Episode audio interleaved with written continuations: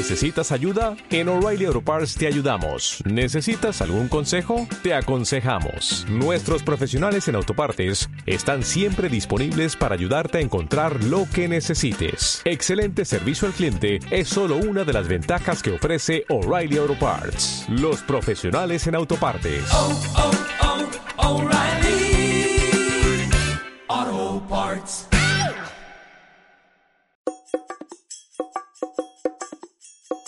Busco un lugar donde olvidarme la maleta, dijo antes de partir.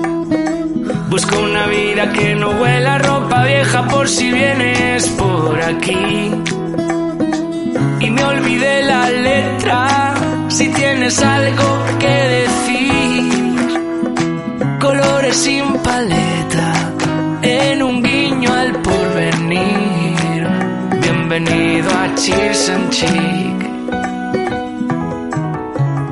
Bienvenido a Cheers and. Hola, soy Luli Borroni y te doy la bienvenida a Cheers and Chic, un espacio en el que los nuevos talentos, el emprendimiento femenino, los proyectos originales, sostenibles y creativos se dan cita para brindar por la moda. Hace unos años creé la revista digital El Atelier Magazine con la intención de dar visibilidad a los nuevos talentos del sector y a esos proyectos originales que vienen con muchas ganas de triunfar. Ahora en Cheers and Chic también les damos voz. Así que, si te gusta descubrir moda interesante, quédate hasta el final y no te olvides de suscribirte a nuestra revista digital. ¡Arrancamos! Y hoy estamos con Carmen. Ella es la creadora de Azul Marino Casi Negro, una firma de prendas atemporales que buscan crear un impacto positivo en el mundo de la moda.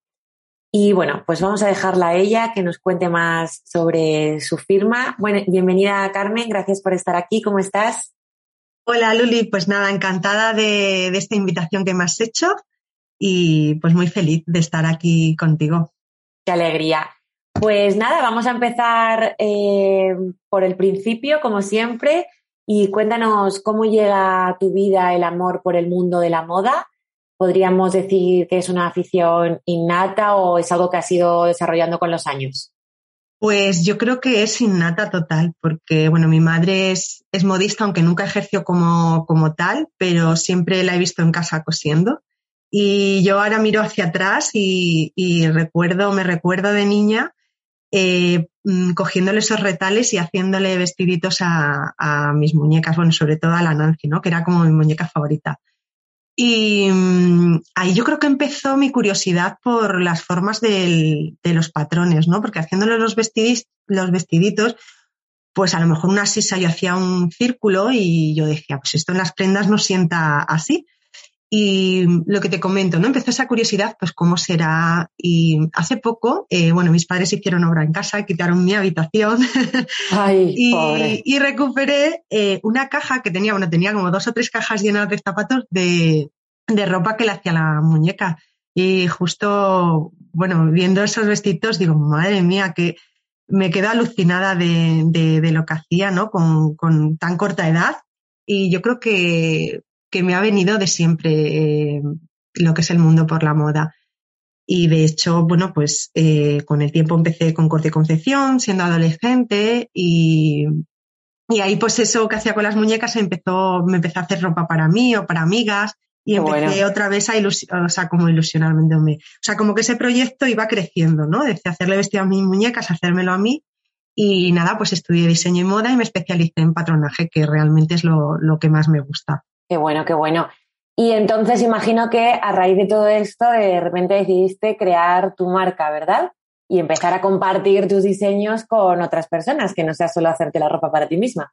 Bueno, de ahí, eh, en un principio, o sea, sí que yo creo que siempre he tenido claro que quería como hacer algo por mí misma, ¿no? Uh -huh. Pero eh, yo soy de Cáceres, es una ciudad muy pequeña, eh, empecé lo que te comenté a estudiar diseño.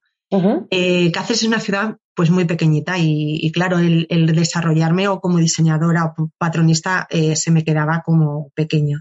Entonces decidí venirme a Madrid y, y, estudié diseño, me especialicé en patronaje y empecé a, justo tuve la suerte ¿no? de que estando estudiando ya empecé a trabajar como ayudanta en, en, en empresas textiles. bueno, aparte de venirme a una ciudad en la que no conocía a nadie, en la que todavía yo creo que me quedaba mucho proyecto por aprender, por, bueno, sí, por aprender, entonces no veía viable en ese momento eh, ni montar mi marca, ni emprender, ni, ni nada de nada. Y bueno, pues fui rodando de una empresa en otra, además muy diversas, eh, pues trabajé en alta costura con novia, que eso lo que hizo fue eh, pues esa perfección que tengo por los acabados perfectos, por lo, por lo bien terminado. Estuve después también trabajando en, especializándome en trajes de baño, o sea, toqué como muchas facetas. Después eh, eh, llegué a Jos Entropía, donde ahí el patronaje era muy complicado y yo creo que llegué a esa excelencia, ¿no? De, de, de, un buen patronaje y todos, todos, todos estos pasos, ¿no? Que me, que hicieron que, pues que tuviera un bagaje ¿no? en el patronaje, en diseño, aunque yo no trabajaba como diseñadora, pero sí que tenía una conexión muy directa. Al final la patronista y la diseñadora tienen que trabajar muy de, muy de la mano. Y yo ya pues también era, era muy creativa, entonces pues eh, iba a clases de pintura, de ilustración, siempre pues entonces antes de tener a mis hijos eh, iba todos los viernes por la tarde era para mí, para ir a ver museo y toda esa parte creativa eh, quise como, como hacer mi, sí que fue ahí poco a poco forjándose, ¿no? De, querer hacer eh, mis propios diseños, porque al final, eh, cuando una diseñadora te da tu diseño, es la patronista la que realmente al final te dice por dónde se puede ir, lo que se puede hacer, lo que no. Y, bueno, y de hecho, cuando yo empecé, que vine aquí a Madrid, la, la persona que era diseñadora y patronista, o sea, era la misma persona. Entonces, eh, creo que es mucho más fácil eh, para desarrollar cualquier patrón. Y, bueno, como te comento, que, yo era muy creativa y no fue lo, que crear mi marca desde el primer momento, sino cuando yo creo que estuve preparada ¿no? para, para afrontar lo que es conllevar con una marca y todo el proceso de producción, de creación y, y bueno, fue, fue así. Aparte de que quería conciliar cuando fui madre, los horarios que, que, había, aunque bueno, se, emprendiendo se trabaja mucho más, pero sí que dispongo de mis horarios. Y yo creo que ese fue el momento para mí de, crear mi marca y de, emprender. Qué bueno. ¿Y a qué se debe el nombre? De azul marino casi negro. Bueno, pues eh, para mí el azul marino, que es un color que me hace mucha gracia, ¿no? Porque no me gustaba nada, pero eh, cuando estaba trabajando en Entropía llegó una diseñadora donde eh, le gustaba mucho el color azul marino. Y yo de verla, bueno, además es que yo creo que es una de las diseñadoras que, me, mm, que a mí me más me ha gustado, ¿no? Por, por cómo vestía, con una sencillez, pero a la vez mucha elegancia, ¿no? Eso es. Y, siempre iba de azul marino. Entonces, no sé por qué. Mm, hay a veces que tú te fijas en algo y no eres, no eres consciente. Yo estoy igual. Hay muchas cosas que miro hacia atrás y me y voy recomponiendo, ¿no? Eh, empecé a utilizar mucho el azul marino y llegó un momento que dije que en mi armario había mucho azul marino. Y mm, aparte de que el azul marino creo que es un fondo de armario ideal, combina con todos los colores, eh, favorece a todo tipo de piel y de color de pelo y para mí querría desbancar el negro como color elegante, sino que para mí es el azul marino y, y, por eso apuesto por, por azul marino casi negro, que me encantaría que fuera como ya cuando ves un azul marino te recuerde a, a, mi marca, ¿no? A tu marca, claro que sí. Y bueno, entonces, hemos dicho al principio que sobre todo te centras en prendas que sean atemporales. Eh, también eh, queríamos saber si es algo que o sea, en tu proceso creativo está el plan de seguir las tendencias o es algo que no tienes para nada en cuenta. Mm, cuéntanos un poquito. Pues yo no sigo para nada las tendencias porque eh, aparte de, como moda sostenible, ¿no? Lo que también eh, promuevo, ¿no? Eh, es que seamos conscientes, ¿no? Que tengamos una compra consciente. Entonces, cuando seguimos tendencias que, eh, pues, no sé, una tendencia puede durarte seis meses, un año, eh, X, si tú compras una prenda, que no digo que no compremos alguna vez una prenda en tendencia, ¿no? Pero claro. si hago prendas en tendencia, se acorta la vida y lo que yo quiero promover es intentar generar el mínimo residuo que podamos con, con el planeta aparte de tener una, una prenda atemporal, quiere decir que, que, puedes tenerla todo el año en tu armario, excepto pues un abrigo, ¿no? Un bañador que pues evidentemente no podemos, pero la mayoría del resto de prendas pueden, pueden estar en tu armario, tanto en invierno como en verano.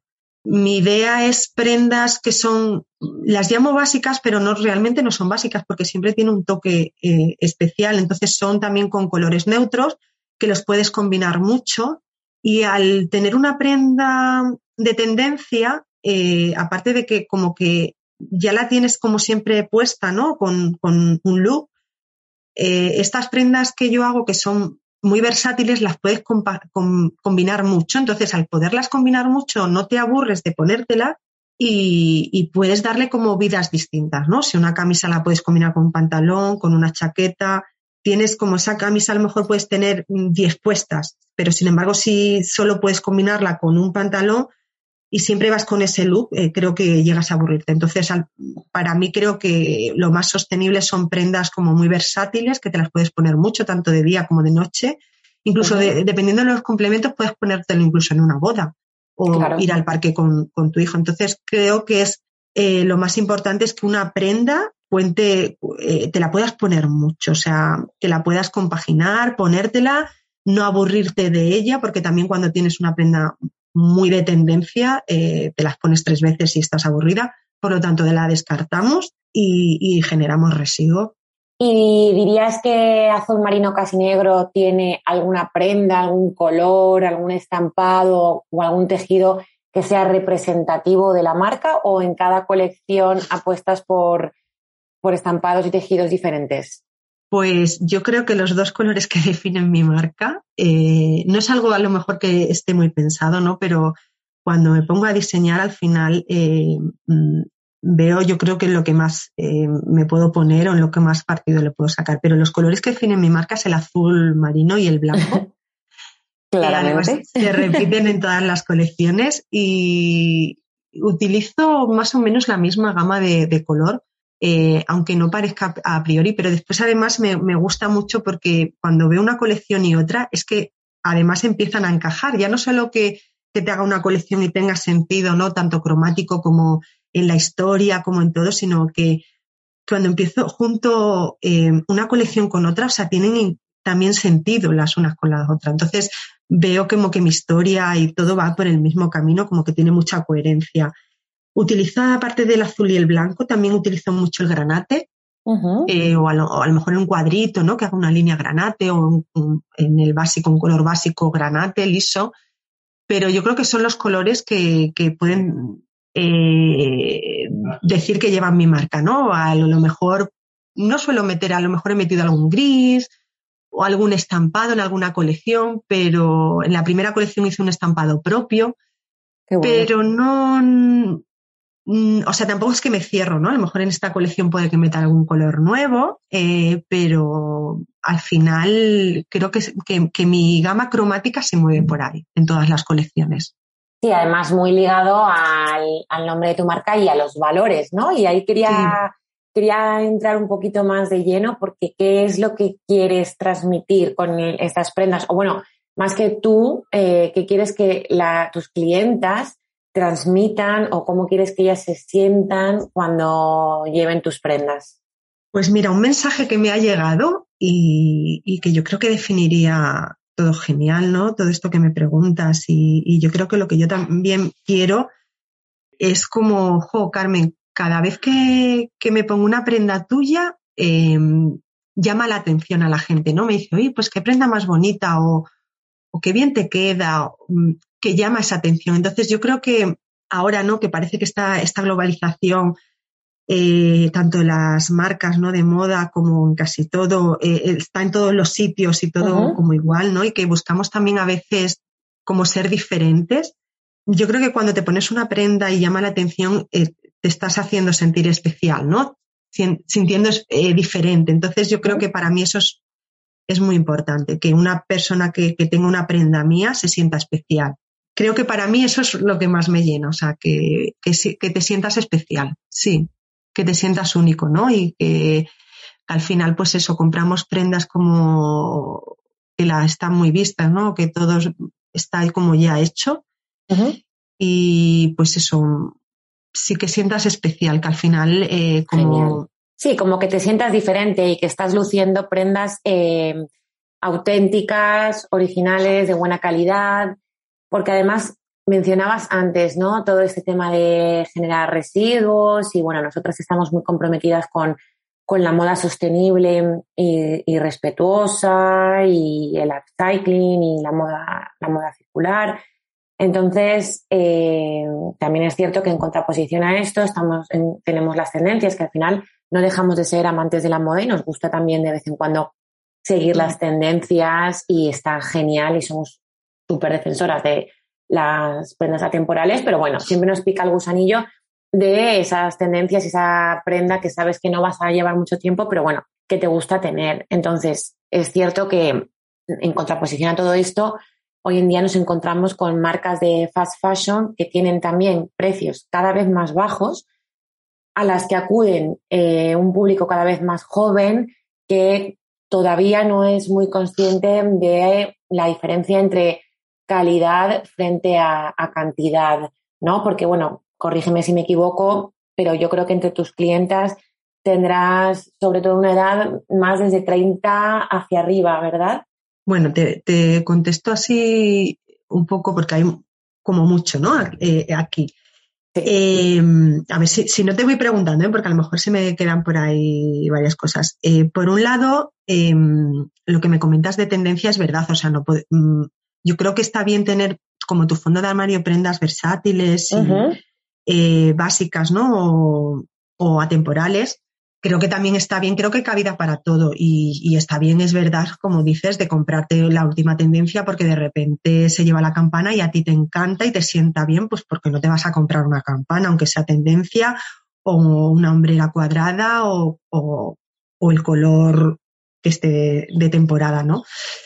Yo creo que, que, no está reñido una cosa con la otra, que puedes, eh, mi marca quiero definirla por ahí porque tiene unos valores, pero creo que está bien y que hay cabida para todos. Eso por un lado. Después, eh, eh, me preguntabas, ¿no? Pues eh, esta fast fashion, pues yo creo que también lo que promuevo es un consumo consciente, ¿no? Que, uh -huh. que si no lo necesitas, no lo compres. Y es verdad que lo que falta mucho todavía es de, de, que se siga contando ¿no? la situación que tenemos en el planeta, de, de pensar en la sostenibilidad, en no comprar eh, por comprar, sino conscientemente. Y sobre todo que hay que pensar que cuando compramos una camiseta por 5 euros, nosotros no lo estamos pagando, ¿vale? Y tenemos que preguntarnos quién lo está pagando. Porque si nos claro. planteamos que, que, una camiseta o cualquier otra prenda que, que, valga un coste, tenemos que pensar que, tiene, que hay un diseño detrás, que hay un patronaje, que hay un tejido, que hay una confección.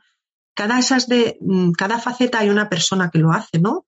Y, y, quiere tener un sueldo digno. Si pensamos que toda esa producción nos vale 5 euros, una camiseta, eh, es que no nos salen las cuentas. Entonces, por eso a lo mejor yo la compro y no la estoy pagando yo pero la está pagando otra persona, a lo mejor, que está esclavizándose al otro lado del planeta. Entonces, yo creo que nos deberíamos de preguntar, eh, todavía falta mucha comunicación y es verdad que llevamos mucho tiempo y yo también me incluyo, ¿no? Que, que he comprado fast fashion, que he claro. estado metida en esa, en esa industria, ¿no? De comprar y es difícil todavía de romper, pero, pero no, no imposible y, y creo que, que al final el poder está en el consumidor. O sea, más de lo que nos pensamos. Entonces, yo creo que nos tendremos que plantear muchas cosas, tal como está el planeta, que, te, que, que, debemos de, de parar, eh, comprar compulsivamente, uh -huh. eh, pensar en qué compramos, dónde lo compramos y que sea respetuoso, ¿no? Yo creo que todavía hay, tenemos que ver, es verdad que hay mucho movimiento ya, que hay mucho cambio, pero todavía queda muchísimo. Y hay que pensar en comprar en calidad. Eh, cuando una prenda eh, tiene un proceso eh, de respeto, ¿no? De respeto con el medio ambiente, de respeto por, por los trabajadores que tienen un sueldo digno. Y creo que eso es, es, es lo más importante, que todavía toca mucho, ¿no? De cambiar esa, ese, esa mentalidad, ¿no? De, de comprar barato. Pero creo que todavía queda mucho camino por, sí. por hacer, pero hay que, hay que preguntarse, si no lo pago yo, ¿quién lo, quién lo está pagando? No, totalmente. Queda mucho camino, pero yo creo que por suerte cada vez más la gente se está concienciando. Nos queda un poco mm. atajar ese público más joven, pero sí que es cierto que, eh, bueno, pues aquí entra un poco el tema económico, que sí. cuando eres más joven dispones de menos dinero y es cierto que la moda sostenible es más cara, pero porque, bueno, pues lo que estás tú comentando, ¿no? Eh, tiene otros costes que el fast fashion y la producción masiva no tienen. Entonces, bueno, es verdad que hay edades en las que es más complicado entender todo esto. Pero bueno, poco a poco yo creo que, vamos por el camino. Claro, Luli, es igual que te comentaba antes, ¿no? De lo de las tendencias, obvio que hay cabida para todo, ¿no? y que evidentemente económicamente eh, a veces no te puedes permitir eh, que hay sitio y cabida para todos. Lo que pasa que sí que es importante, yo creo que tener esa concienciación y, que a lo mejor no es necesario comprarnos 10 camisetas, a lo mejor aunque compremos una o dos nos vale. Entonces, es como ese cambio, ¿no? Que a lo mejor si yo me compro una camiseta de 5 euros, a las tres puestas ya tiene agujeritos y la tengo que tirar y tengo que comprar otra. Entonces, cuando compro cinco camisetas en un año porque las tengo que tirar porque se rompen o al lavado eh, pues se, se, degenera muy rápidamente, a lo mejor me hubiera comprado una de 40 euros y la tengo todo el año y no estoy generando ese residuo de tirar cinco camisetas. Al final aquí encaja la típica frase de madre de lo barato sale caro. sí. sí, pero sobre todo es eso, ¿no? De generar residuos. Allá es que me he comprado cinco camisetas, lo que la tierra tarda en, en generar, o sea, en absorber esas cinco camisetas, y, y, si esto lo multiplicamos por toda la población, me refiero un poco también a eso, ¿no? A, a ese cuidado que a lo mejor puedes comprarte una de fast, eh, fast fashion y otra mm, de forma más épica, no sé. Es un poco pues, e, e irle dando vuelta, entiendo la situación económica de cada uno, evidentemente, eh, a veces no se puede, pero yo, por ejemplo, he estado cambiando mi manera de consumo y evidentemente a lo mejor mm, no me puedo comprar pero tampoco lo necesito. O sea, que es que no necesito comprarme, yo qué sé, o 10 pares de zapatos. Pues a lo mejor busco una marca que me guste de calzado ético y me compro uno esta temporada en vez de cinco, porque sé que me va a durar para la siguiente. Entonces, al final es que, eh, no sé, generas también trabajo local, eh, eh, ayudas a otra emprendedora, em, no sé, es, es, un cambio que cada uno le llega en un momento, que quiera hacerlo o no quiera hacerlo, eso es, es, es, lícito, pero sobre todo yo creo que es plantearnos que, este, que, que, el planeta, no hay un planeta B, o sea, que este no lo estamos cargando y que debe, debemos ser conscientes con todo, con todo eso. Por lo menos pensarlo y hacerte preguntas. Claro que sí. Pues antes de terminar, que me da muchísima pena porque la verdad es que me parece que estamos hablando de cosas súper interesantes, me gustaría eh, si nos podrías dejar algún consejo a todas esas mujeres, chicas emprendedoras que te están escuchando y que están apostando por crear su marca, que quieren hacerse un hueco en este sector que todas sabemos que es bastante complicado. ¿Qué consejo les darías? ¿Cómo, cómo les indicarías que empezaran a enfocarse para, para adentrarse ¿no? en un sector que está difícil, pero bueno, en el que se puede todavía encontrar un hueco? Uf, yo no soy de, dar consejos, Luli. Pero primero creo que hay que formarse mucho en todos los sentidos, ¿no? Además, cuando emprende mujer orquesta, eh, tienes que aprender de, tanto de financiera, de números, de redes sociales, aparte de lo que, bueno, como emprendedora supongo que cada una tiene un potencial, ¿no? Eh, pero yo creo que cuando se hace algo con, con mucho cariño, con mucha pasión, cuando disfrutas de lo que haces y te gusta, eh, yo creo que eso ya tiene pues un 50%. Eh, o sea, formación, eh, tener clara la idea, trabajarla, trabajar mucho y, con mucha pasión. Yo creo que ser honesto, yo creo que te diría eso, o sea, les comentaría eso, que, que, creyesen mucho en ellos, en ellas o en ellos, y, que trabajasen con mucho tesón y en busca siempre de lo que, de, de, lo que ellos quieren. Pues nada, Carmen, muchísimas gracias por tu tiempo, por haber compartido con nosotras estas cosas tan interesantes que nos has contado. Antes de irnos, dinos por favor dónde te podemos encontrar. Pues, eh, Luli, se me ha hecho cortísimo. sí, la verdad que sí. Se me ha hecho muchísimas gracias porque me he encontrado súper cómoda, eh, aunque estaba un poquito nerviosa, te lo he comentado al principio, pero muchísimas gracias por hacérmelo tan fácil. Y estar aquí. Y, bueno, pues me pueden encontrar en la página web www.azulmarinocasinegro.com y en Instagram como azulmarinocn. Genial. De todas formas, como siempre, en las notas del episodio dejaremos todos los enlaces para que quien quiera descubrir más sobre ti y sobre tu marca, pues pueda hacerlo a golpe de clic. Muchísimas pues, gracias.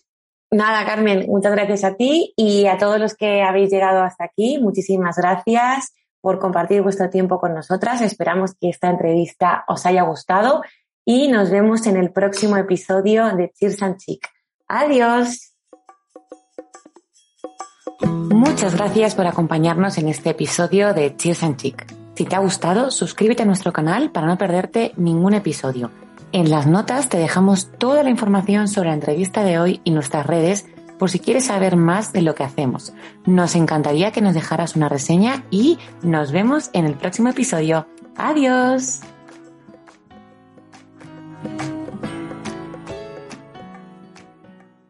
¿No se merece tu familia lo mejor? Entonces, ¿por qué no los mejores huevos? Ahora, Egglands Best están disponibles en deliciosas opciones. Huevos clásicos, de gallina libre de jaula y orgánicos de Egglands, que ofrecen un sabor más delicioso y fresco de granja que le encantará a tu familia. En comparación con los huevos ordinarios, Egglands Best contiene la mejor nutrición como 6 veces más vitamina D, 10 veces más vitamina E y el doble de omega 3 y B12. Solo Egglands Best. Mejor sabor, mejor nutrición, mejores huevos. Visita egglandsbest.com para más información.